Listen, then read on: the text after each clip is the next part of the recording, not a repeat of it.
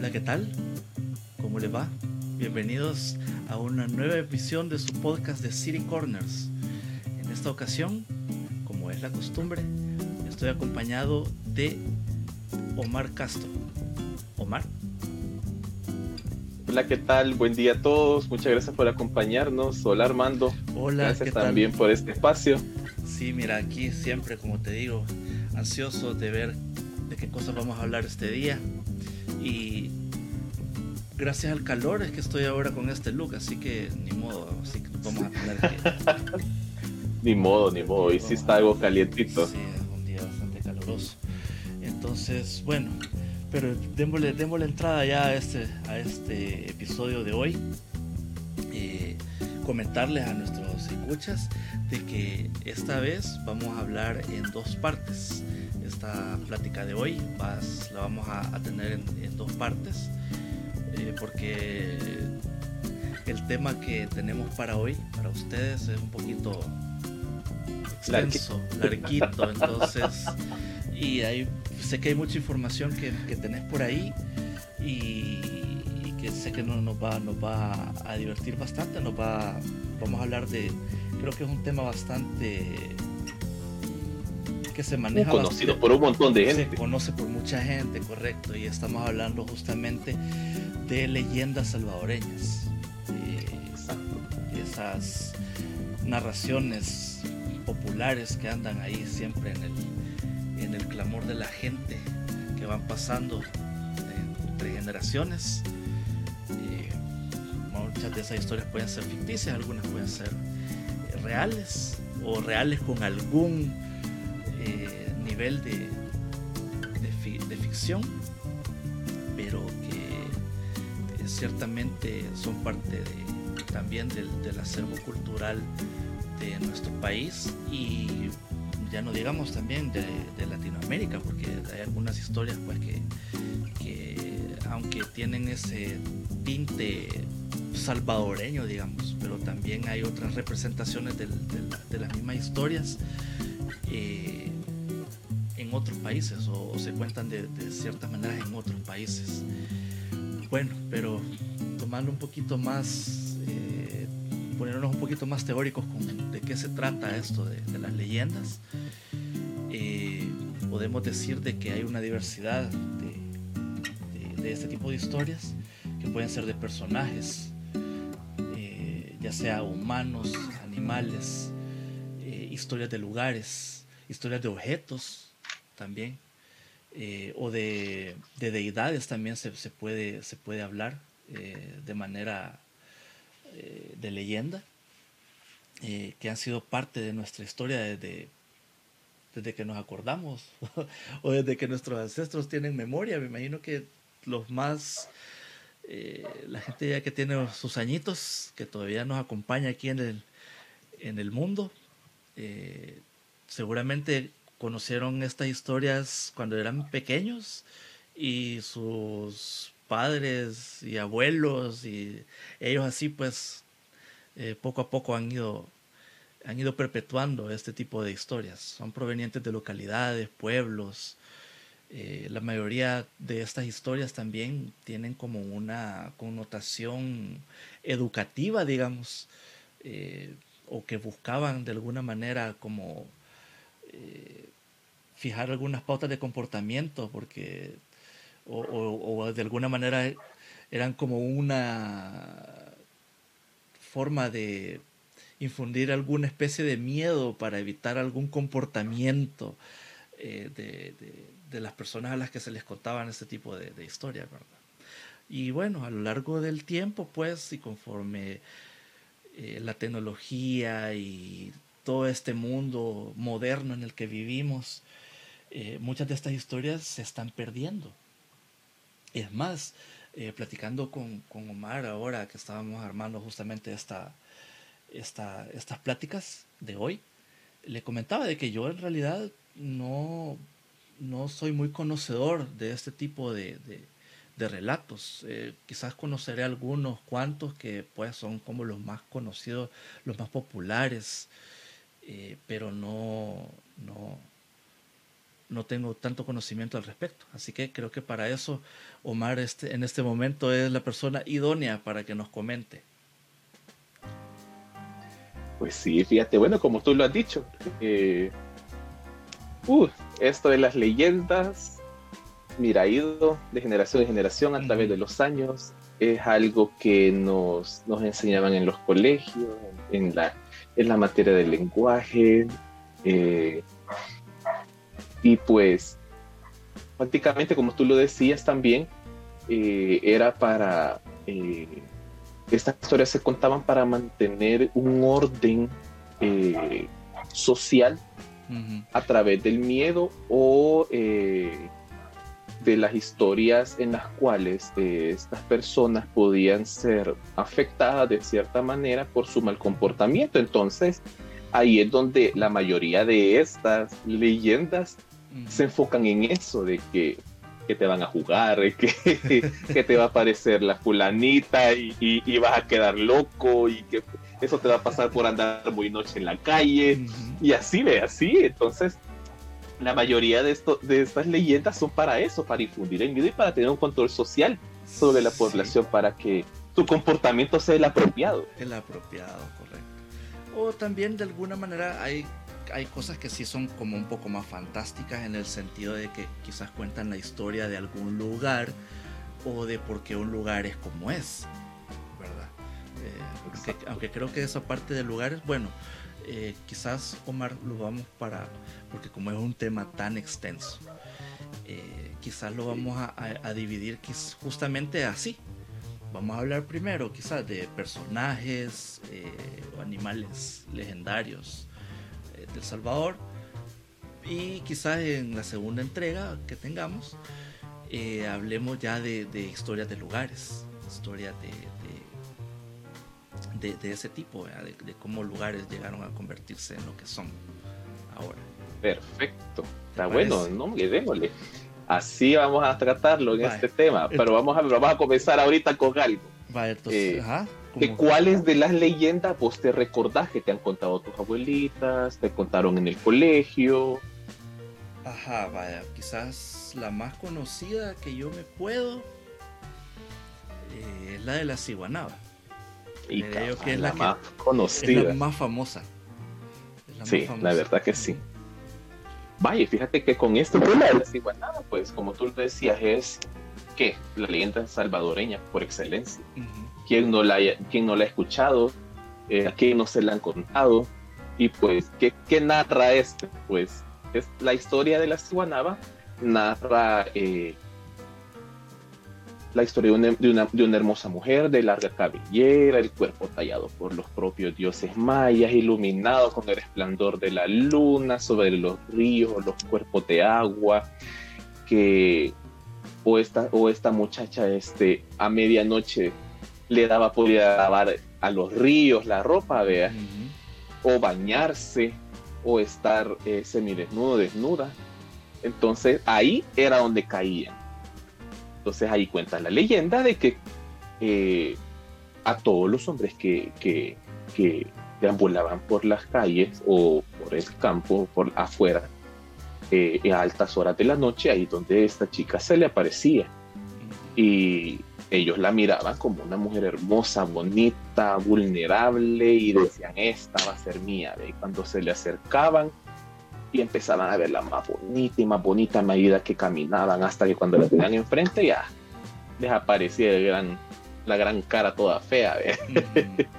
Aquí va en horrorosa, una se transformaba en una mujer desfigurada, con la carne viva, el cuerpo deforme, las chiches, los enormes garras en vez de uñas, y todo esto es lo que se le atribuye a la ciguanaba, de hecho. Eh, en, idioma maya che, eh, el nombre de ella significa mujer horrible. Eh, de hecho, hay diferentes historias en las cuales esta mujer se les puede aparecer a los hombres infieles, a los don Juanes, inclusive a los niños malcriados y a los hombres infieles o mujeriegos eh, se les aparece cabal como una mujer desnuda o semidesnuda, eh, cerca de un cuerpo de agua en los barrancos. Eh, y a los niños se les, se les aparecía eh, en forma de una mujer conocida por ella, sea la mamá, la tía, una hermana mayor. Eh, entonces, estas personas, en el caso de los hombres, se les acercaban y ahí es donde ya la miraban y la podían ver de diferentes formas, una mujer calavérica, una mujer deforme, una mujer con, con cara de caballo, eh, que el pelo desordenado, todas las chiches caídas. En caso de los niños mal criados, esta persona se le aparece, como te decía, en una, en una persona conocida. Sí. Eh, y a, partir de, la, del tiempo en el cual convivía con esta persona en ese ratito, ahí es donde la mujer también se, se transformaba en un ser horroroso. Entonces, decían de que a los hombres que se le aparecían estos podían quedar locos, lo jugaban o inclusive este, caían muertos del susto. Entonces ahí es donde ya empieza esa, ese, ese, ese tema de la ciguanaba y era famosísimo en un montón de lugares, se cuenta prácticamente en todo el territorio nacional. Pero ¿de dónde viene esto? Eh, esta viene de una historia, eh, de una historia maya, eh, de una mujer que se llama Sigüehuet. Esta era una mujer muy bonita, muy atractiva, pero eh, tenía un, eh, su comportamiento era de una mujer ambiciosa, entonces ella quería llegar a lo más alto de la, de, de la sociedad en ese entonces. Entonces lo que ella hace a través de brujería logra enamorar al, a un príncipe maya, Yesu. Entonces esta chica lo enamora, se casa con él y ahí está se convierte en princesa. Eh, al irse a la guerra, eh, antes de irse a la guerra, eh, Jason, el príncipe, ella ya queda embarazada de él, tiene a, un, niño y esta chica empieza con relaciones extramaritales y se enamora de, de otro hombre. entonces cuando Jason regresa de la guerra, esta le, le, hace una suposicióncita para que se la tome y lo convierte en un monstruo de dos cabezas. Eh, entonces, esto lo que hacía era que para que su otro enamorado, el uno llamado Lucero de la Mañana, se sentara en el trono. Cuando los dioses se dan cuenta de semejante aberración que había hecho eh, los dioses la maldicen a ella y a su hijo, y a su hijo lo, lo lo maldicen para que se quede como un niño por toda la eternidad y es donde empiezan a hacer la historia de Cipitío también. Mm. Y a esta chica eh, se le condena toda la eternidad para que deambule por todos los lugares acechando a los hombres sin vergüenzas eh, para, o infieles para, para matarlos o hacerle daño. Entonces así es como esta historia va evolucionando gracias a una historia maya y llega, llegó hasta nuestros días eh, para infundir miedo también en los hombres que andaban ahí de, de loquitos. sí, sí, o sea, como, lo decíamos, parte de una eh, de una forma de, hacerte entrar como en, de, ponerte a juicio, ¿verdad? como dice la gente. Exacto. Ponerte en juicio. Cabal. Eh, vaya, pero digamos, esta es como una representación de una mujer. Eh, Exacto. No es la única. No es la única. No, hay un montón. También, voy a ponerle, eh, hay una que es conocida aquí en, aquí en El Salvador también, pero quizás es una de las, de las leyendas más conocidas en Latinoamérica por su alta difusión en México. Estamos hablando, estamos hablando justamente del personaje de La Llorona. Eh, sí, de hecho, de La Llorona se le hizo hace poco una, eh, hay una película eh, de Hollywood sobre este personaje, de hecho. Sí, imagínate. Pero bueno, creo, pero igual creo que no, no cambia mucho entre la historia que se cuenta mexicana con la de acá.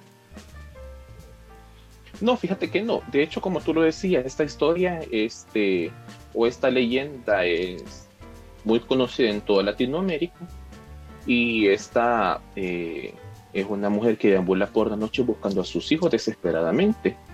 Eh, usualmente un espectro que flota o pasa por las veredas o cerca de las casas y llora desesperadamente o llama eh, a sus hijos de una manera desesperada. la leyenda cuenta de que eh, si se encuentra con niños en la noche, este, esta mujer se los roba pensando de que son sus hijos. Pero también aquí en El Salvador hay otra variante en el cual dicen de que si esta mujer se escucha eh, afuera de tu casa o empieza a llorar o a llamar a sus hijos afuera de tu casa, eh, esta, eh, este es un presagio de mala suerte, de problemas y de tribulaciones para la familia que le escucha. Entonces, como una, como una solución que la gente le daba, era de que tenían que ser un novenario para que esta mujer se alejara, porque ella siempre es poseedora de, de mala suerte y de, y de problemas para las personas que lo escuchan. De hecho, eh, la historia de ella no es tan, tan alejado también de, de estos casos. Eh, en México se cuenta de que esta mujer asesinó a sus propios hijos y al, ver a sus, a sus hijos muertos, ella se lamenta y empieza a llorar y empieza a llamarlos para ver si los resucita o, o vuelven a la vida y ahí es donde esta mujer cae, mal, eh, cae con la maldición de deambular todas las noches eh, buscando lo desesperadamente. Sí, de hecho, bueno, hay, hay gente que comenta, eh, bueno, yo he escuchado pues historias de, gente que ha dicho que la, que la ha escuchado, que grita. Y que dice, ay, mis hijos, ay, mis hijos. mis hijos, cabal. Y, que va, pues, y que, escuch, y que escuchas que veía, anda caminando, pues, por ahí justamente eso, lamentándose pues de que, de que, no encuentra a sus hijos. Eh, un poco complicado, me imagino que te pasó eso una noche que de repente escuché eso. un poco un poco difícil. En este mismo momento lo salgo corriendo. Un pequeño problema que no pasaría ahí. Ojalá que no la escuchemos nunca. Ojalá que no. Hasta ahorita no he tenido la oportunidad. Bueno, eh, yo soy bastante, bastante escéptico al respecto de este tipo de, de, historias. Yo pues, entiendo que es el clamor popular y que son leyendas. Sin embargo, muchas personas sí manifiestan haber experimentado algunas de, algunas de estas eh, presencias eh, en, algún momento. pues. Entonces sí, bueno, habrá que, habrá que ver, habrá que ver. Pero esperemos que no, no, no, nos pase. esperemos que no. Esperemos que Exacto. pase. Vaya, y aparte, y, bueno, y no todas son mujeres. Eh, no sé si has escuchado también la, la, la leyenda del padre sin cabeza. Ah, vaya, ponele, sí, sí, claro que sí. Claro que sí. Ya, lo he escuchado. Vaya, entonces, exacto, en este caso, esta leyenda eh, se arraiga de, ya no se, ya no viene de historia fantástica o eh, arraigada de la, de la, del pueblo maya, sino de que esta leyenda viene eh, gracias a un hecho real que, pasó en, en, la época de la conquista. Eh, estas historias eh, provienen eh, de los asesinatos que hacía la, la corona española contra los curas católicos que se encargaban de defender los derechos de los indígenas en la época de la, de la, de la colonia. Entonces, uno de los ejemplos más arraigados aquí en Latinoamérica es de Fray Antonio Valdivieso. Este sacerdote eh, español eh, llegó a ser obispo de Chiapas y fue un religioso que difundió la fe católica en Cuba, en Guatemala y en Nicaragua. De hecho, en Nicaragua fue asesinado por, eh, por la corona española y por la iglesia católica por esta defensa de los derechos de los indígenas aquí en Centroamérica. De hecho, Fray Antonio Valdivieso está en proceso de beatificación. Entonces, esta historia prácticamente viene de un hecho real y la hicieron leyenda. Entonces, ¿qué, trata, qué, qué trata esta? Pues de un sacerdote que no trae cabeza, pero o sea, el, padre sin cabeza, eh, que está vestido con su sotana y carga en su mano o un crucifijo o un rosario. Siempre deambulando eh, alrededor de las iglesias o en los pueblos pequeños en donde hubo asesinatos de sacerdotes. Eh, entonces, este, este personaje cuentan de que se acerca a esta zona buscando la cabeza que le quitaron. Eh, en caso de que no hayan, no sean pueblos pequeños, eh, sino en ciudades, que en las noches se escucha a este personaje dando misa a medianoche adentro de las iglesias.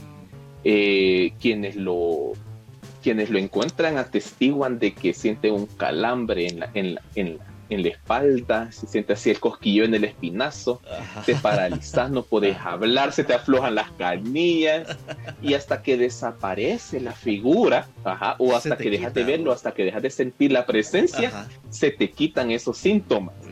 Eh, bien feos. sí.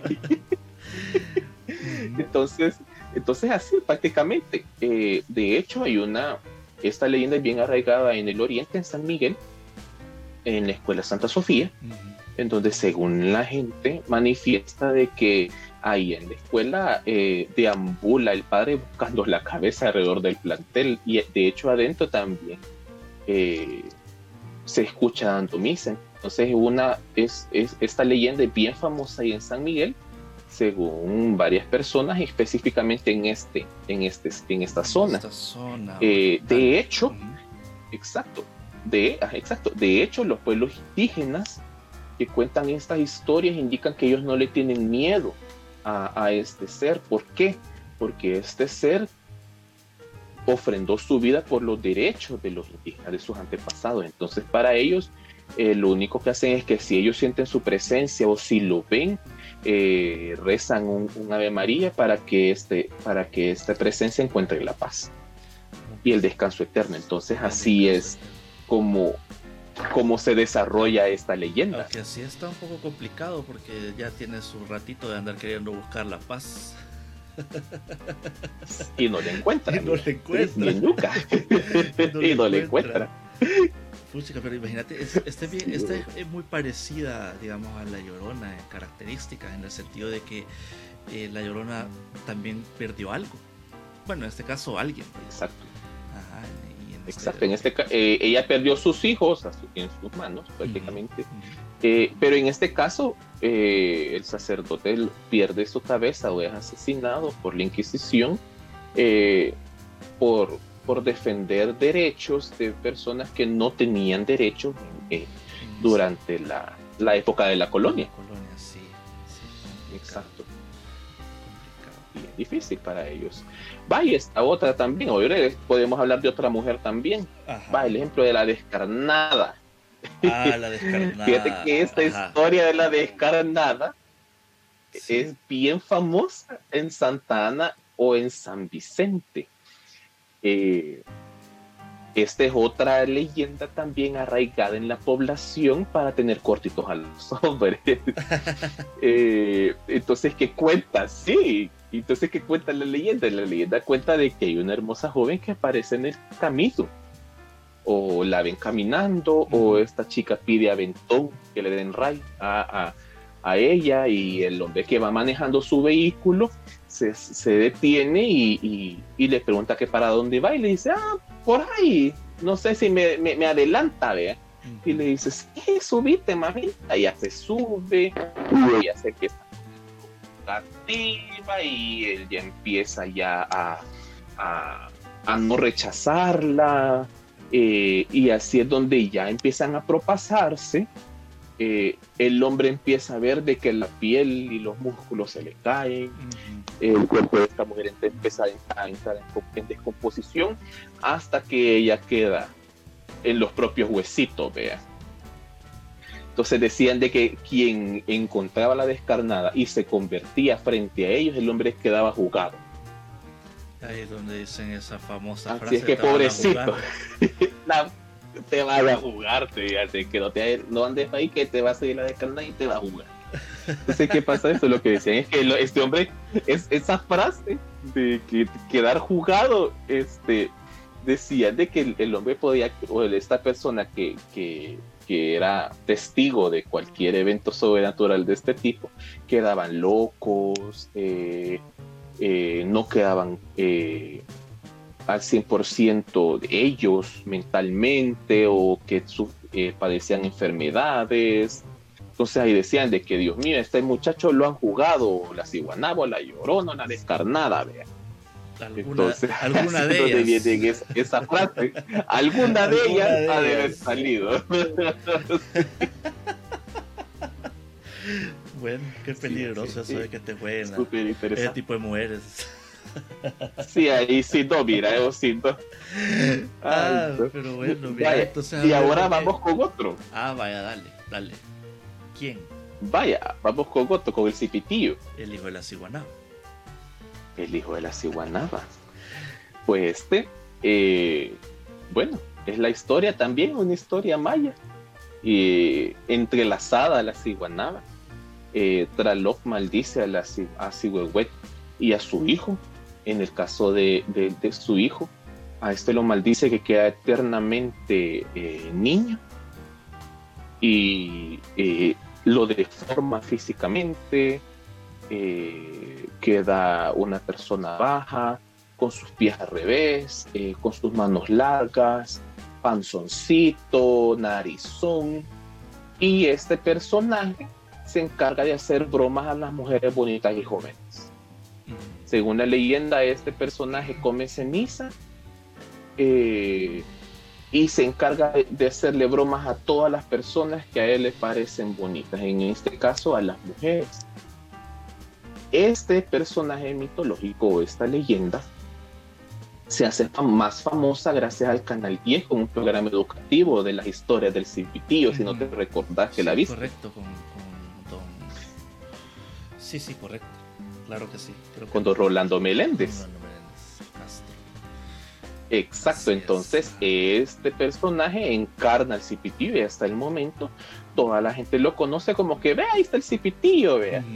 Entonces, eh, la leyenda para hacerla eh, de una forma educativa a los niños, el canal 10 la, hace programa y ahí es donde don Rolando Meléndez lo, lo encarna. Entonces, prácticamente esta es la historia de este niño. También este eh, no te juega, eso te saca un par de sustitos y te tira piedritas a las niñas, como decía la canción, vea que tira de piedritas a las señoritas. Eh, a las señoritas, exacto. Entonces, lo único que hacía era eso, era jugar bromas, eh, acercarse, escabullirse, si te sacaba un par de sustitos, pero hasta ahí nomás, o sea, no eran de aquellos de que se transformaba y te dejaba jugada o jugado, entonces en este caso no. Sí, el cipitío. Yo creo que muchos lo recordamos justamente por, por, esa, por las transmisiones esas que esas emisiones que el Canal 10 hizo en su momento. De hecho, hace unos años también eh, hubo como una, una reactivación del, del personaje eh, por, parte, por parte de la televisión educativa y de, don, y don Rolando Meléndez. Eh, importantísimo él, pues, como, como actor y como como una persona que, se ha encargado de, difundir este, a este personaje, pues. Eh, pero, pero ese trasfondo eh, legendario, digamos, es bien interesante. Porque justamente le, permite a él, pues, eh, desarrollar el personaje con, con esa facilidad. Con esa picardía infantil, digamos. Exacto. Pero bien. ¿Qué más? bueno, vamos con otro. Ah, pues eh, tenemos otra que es la carreta chillona, o también llamada la carreta bruja. Chillona.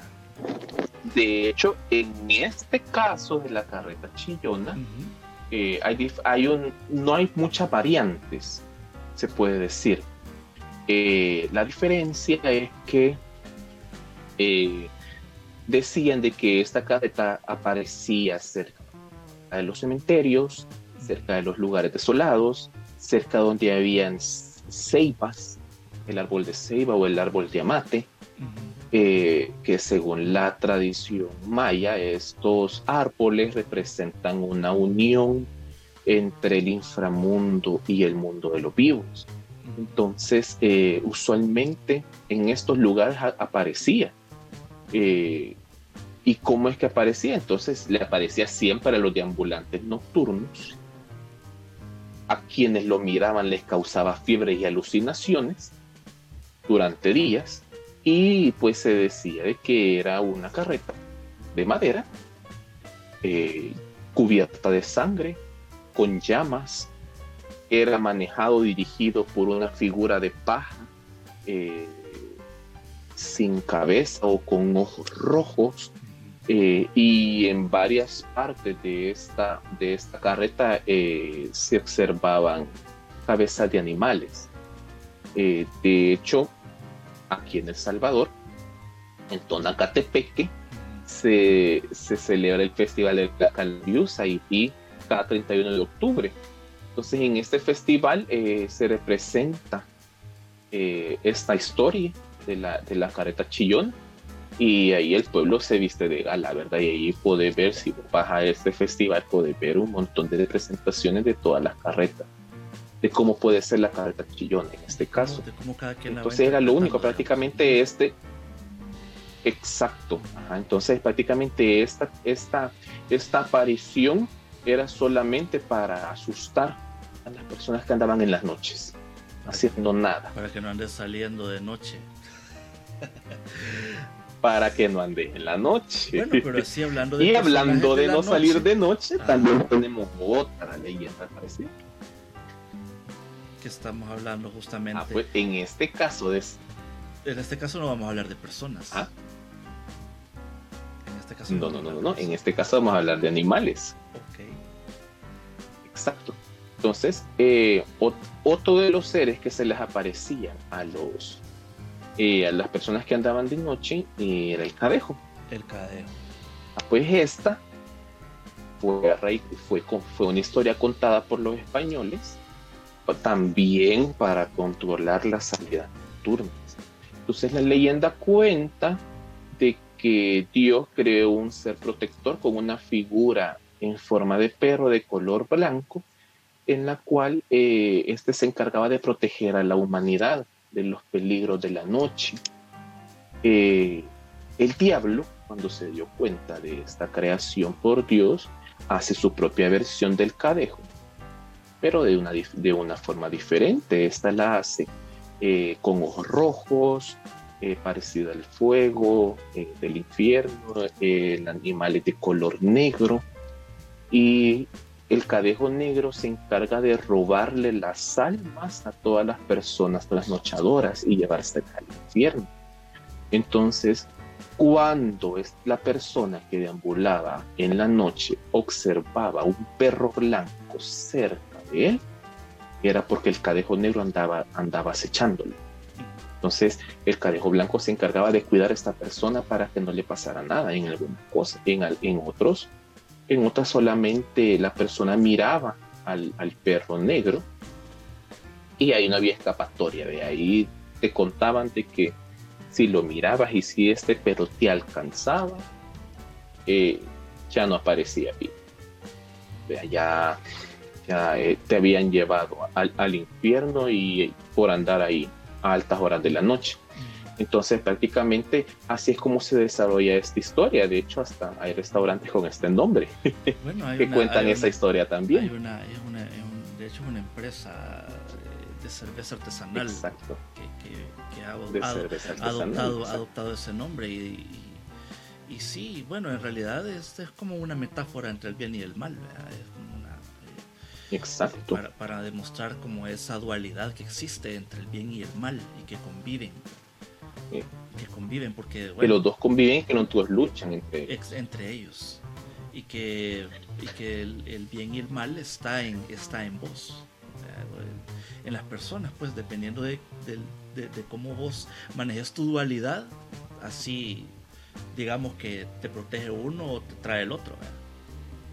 Exacto, entonces aparte, esta leyenda, aparte de traerte un control gracias al miedo, eh, te cuenta una eh, te cuenta ese tema de, lo que tú de lo que tú contabas o sea trae una, una anécdota relacionada a tu persona. Entonces eh, el tema del es bien interesante en ese aspecto. Sí es, es quizás como uno de los más metafóricos. Exacto. Por, por ese juego ese juego del bien y el mal, el juego del bien y el mal. Es lo mismo que se representa, por ejemplo, en culturas orientales. Eh, Como el yin y el yang, y el yang correcto, que se, representan de, cierta manera.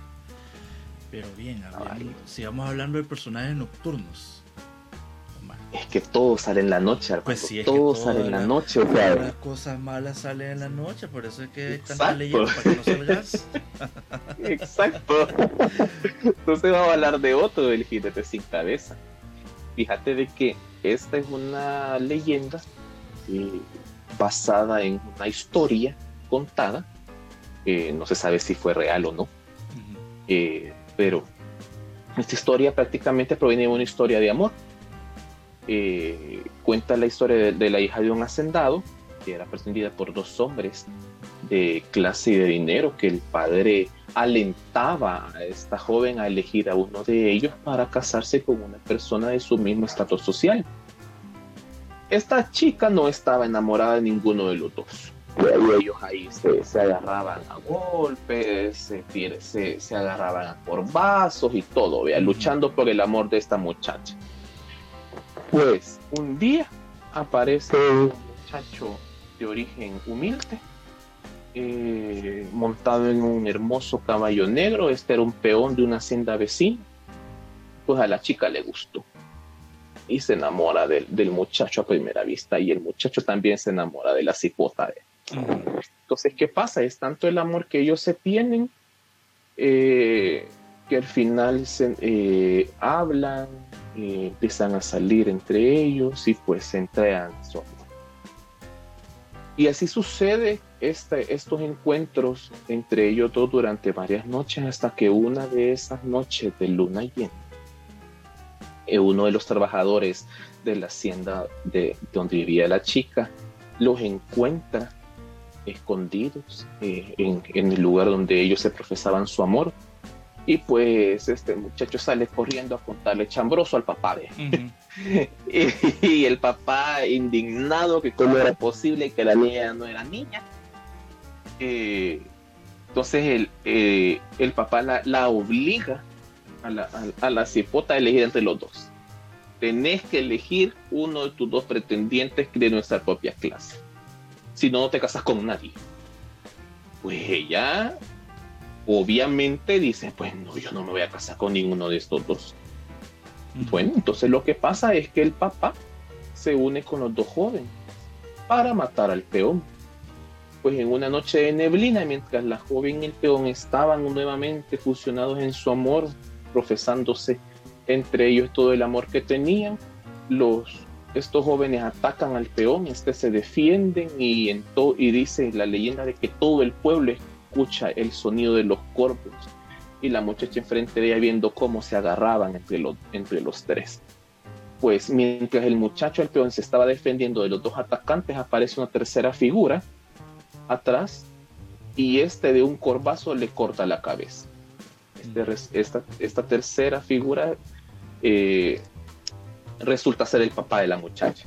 Pues eh, la mata, lo mata eh, la muchacha empieza a gritar desesperadamente, los tres huyen, eh, se van a la casa y pues la chica enferma de tristeza y meses después eh, cuentan que en ese pueblo empiezan a ver una figura fantasmal de un caballo negro con un jinete. El caballo negro tenía ojos rojos y este jinete parece, sale junto a un perro grande y negro también. Eh, lo interesante es que el jinete no tiene cabeza y sobre donde se encuentra la cabeza brota sangre caliente, hirviendo. Entonces mientras pasa en todo el pueblo, el muchacho va botando, o este espectro va botando toda esa, esa sangre caliente en todas las calles. A la mañana siguiente de, de observar ese espectáculo dantesco, todo el pueblo, toda la gente huye despavorida, se meten a sus casas y pues el día siguiente aparecen las cabezas de los dos pretendientes afuera de cada una de sus casas. Y el papá de la joven aparece muerto en su propia cama con una expresión de pavor. Entonces, en este caso, el peón ha vengado su propia muerte. Eh, entonces, estas historias se prestaban para que eh, todas las personas injustas eh, les aparecía el jinete sin cabeza por las noches y los mataba. Eh, y pues gracias a, esto, varias historias que están documentadas en, un sitio web denominado El Salvador con Región Mágica, eh, se puede leer más, más detenidamente esta historia. es una historia muy bonita, es una historia, es una leyenda basada en, un relato de amor que lastimosamente no siguió por, por los deseos de un padre. En aquel entonces, digamos, por una lucha de clases. O por Exacto, un, problema de clases. Que igual eh, actualmente también sucede. Uy, sí. Hay varias historias de, de ese motivo de lucha entre familias o de poderes Ahí está la historia de Romero y Julieta también, otra historia de amor que no se puede porque las dos familias están enemistadas. Y así entre y así como esta también, como esta leyenda, hay, hay otras leyendas salvadoreñas basadas también en esa distinción de clases, de que hay una doncella, una linda chica se enamora de un, de un, de un hombre mestizo, de un hombre indígena. Sí. Interesante esa, esa, esa historia del jinete sin cabeza. En realidad yo había escuchado, como, casi todas las que has mencionado, había escuchado, pero no tenía idea de ese trasfondo histórico, amoroso, digamos, de ese, de ese eh, que fue un problema pasional, digamos. Pasional. Sí, un, amor, cortado en dos, literalmente. Amor prohibido. Exacto, como una canción de Selena Quintanilla. Exacto. sí. Vaya, pero estamos. esos son como aspectos de la noche, personajes que tienen una historia oscura. Eh, o que de, alguna manera tienen alguna especie de maldición o que tienen un problema eh, que no han logrado resolver eh, ante su muerte súbita o inesperada o por cosas que han hecho. Pero hay personajes mitológicos de animales, así como, la, como el cadejo. Eh, también hay otros que están basados en animales y que significan cosas. Eh, por ejemplo, yo he escuchado eh, sobre, sobre este ser que se llama la Cuyancúa. La Cuyancúa, sí. Que podemos hablar de la que este, este ser mitológico eh, pues se sitúa físicamente eh, en el departamento de Sonsonate, en la zona de, de, Izalco, en la zona eh, de toda la carretera a, Sonsonate. Mm. y es una historia contada por los pueblos mayas. Entonces esta leyenda cuenta la historia de una deidad en forma de serpiente con una cabeza similar a un cerdo. Eh, y este ser mitológico se encargaba de crear los ojos de agua o nacimiento de ríos que están en la zona. Eh, de hecho, toda esa parte, todos esos pueblos o esas ciudades que están cerca de Sonsonate e Izalco eh, tienen la, la, particularidad de que en la mayoría corren ríos Ahí hay nacimientos de agua y ojos de agua. Hay varios que los han convertido en balnearios, como el ejemplo de Atecosol, que es un balneario público administrado por el ISTU. Hay varios balnearios privados también dentro de las haciendas de la zona, en donde han convertido el nacimiento de agua en un lugar de esparcimiento. Entonces, eh, este ser mitológico es el cuidador de estas, de, de estos cuerpos de agua. Eh, y esta se encarga más que todo de cuidar al que ahora es el balneario de Atecosol. Eh, entonces sus dominios son los ríos, las lagunas y los ojos de agua de toda la región, como te comentaba. Entonces la leyenda cuenta que la criatura es bien celosa de los dominios de agua de, de, la zona. Entonces cualquiera que se quiera acercar por las noches a bañarse al a tomar agua, o solamente pasar cerca de un nacimiento de agua, se escucha un sonido de, un cuche y el vibrar de un cuerpo rectándose por los árboles o por el suelo. Entonces, dice la leyenda de de la persona que encuentra, se encuentra frente a frente con este ser, eh, estos sufren un espasmo y caen desmayados y despiertan hasta el día siguiente contando que se les apareció la cuyancúa. Entonces, eh, es bien interesante porque en Atecosol tenemos una representación física de la cuyancúa que ahí eh, podemos ver en las imágenes que, que se, que, que, que, se van mostrando, en la cual esa escultura es la representación viva, según las historias mayas, de la criatura y esa se encuentra específicamente en el balneario de Atepozol. es, como vos decís, es, el lugar eh, que más, eh, que, cuida más, digamos, o que... que Exacto, que, es más celosa. Es más celosa. Así que ya saben, para todos aquellos que les gusta andarse bañando en ríos de noche, Ten cuidado. porque le pasa a la Cuyancúa. Le pasa a la Cuyancúa. Eh. pero imagínate, en este caso es interesante porque es un, es, eh, es un ser protector, digamos. Exacto.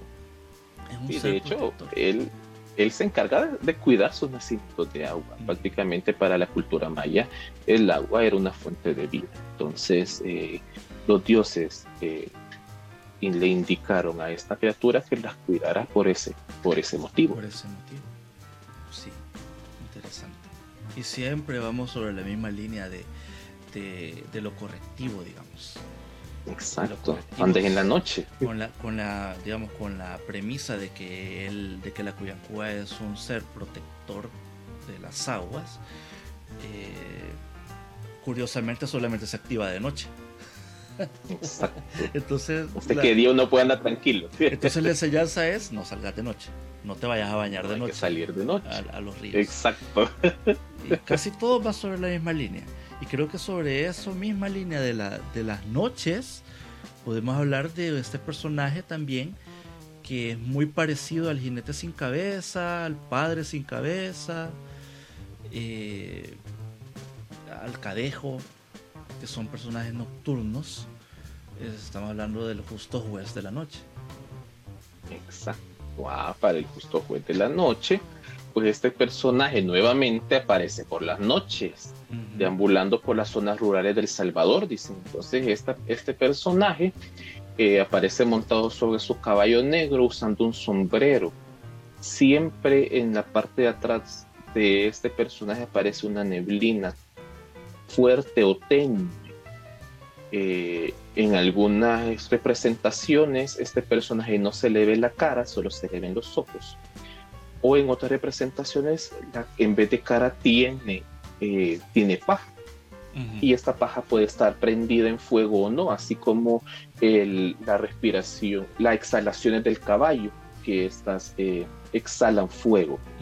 dicen de que quienes le encuentran le hablan con una voz fantasmagórica que, que regrese a su casa, que se vaya a su casa porque la noche es de él. Y usualmente se les aparece a, las personas vagas, a los trasnochadores, a los borrachos, a los haraganes, a los viciosos, a los delincuentes, a toda persona mala que anda en la noche. Es la única diferencia de los demás, que ahí en las demás leyendas solo te aparecen si vos andas ahí y tenés la mala suerte, te aparece, pero en este caso, si vos cumplís con este estándar de, eh, eh, de ser una persona mala. Tiene, él tiene un perfil ya que, Exacto. tiene un target. Ya, ya él dice, a, este, a este bolo lo agarro. a este por Aragán lo voy a agarrar, por andar en la noche vagando. Exacto. Cabal, entonces, eh, ¿qué pasa con este? Con, con este también, este, lo, en, en, algunas historias también contadas aquí en El Salvador, el juez eh, captura a su víctima y lo lleva a un lugar en donde se encuentran varios cadáveres. Eh, esto puede pasar según las historias que las cuentan eh, cuando esta persona es vuelve otra vez a salir de noche y se le vuelve a aparecer vea, a la gente necia. Entonces, si, si, el, si el justo juez vuelve a ver a esta misma persona, lo captura y se lo lleva lugar. Entonces lo tira y ahí donde lo tira, ahí están un montón de cadáveres con ellos y le vuelve a advertirlo. En otras, en otras variantes también de la leyenda, el justo fue va vestido de blanco, pero cuando va vestido de blanco es porque él es el justiciero de Dios. Eh, él se encarga de, que todas las cosas que pasan en la noche no sean malas. En caso, en cambio, el, que les aparece de noche, este sí captura a las personas malas. Entonces prácticamente es otra de las historias eh, que se encargan para mantener las buenas costumbres de la población. Y esta leyenda prácticamente, o este personaje, eh, es tan famoso también en el arraigo popular de la población, de que Roque Dalton describió una prosa eh, dentro, de su, dentro de su historia de escritor. Entonces, eh, sí es una figura muy representativa dentro del folclore popular de los salvadoreños. Quizás eh, es algo que, que, de algún modo mm, muchos artistas hacen. Eh, vaya, estamos, hablamos de Roque Dalton, hablamos de Don Orlando Meléndez, entre otras, otros artistas de otras expresiones artísticas que también eh, se ven atraídos por estas historias y tratan la manera de, de, hacer como su acercamiento o su visión artística de estas y las representan es bastante interesante eh, esa parte también, verla o analizarla, como, eh, como estas historias que en su momento han servido para una eh, para un, proceso formativo digamos de las personas que de una manera oral y tradicional digamos que ha venido dándose por tanto tiempo ahora desde la perspectiva artística pues se convierta pues en, un, eh, en una fuente de inspiración para otros artistas para otra para, para, darle una nueva unas nuevas eh, como un nuevo enfoque digamos a, a, estas historias o a estas representaciones.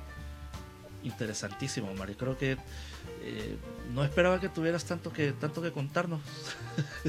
En realidad y, estoy seguro sorpresivamente las leyendas son bien amplias o sea prácticamente o sea como tú lo decías o sea esto no se espera no, no, no lo esperamos ni siquiera yo lo esperaba.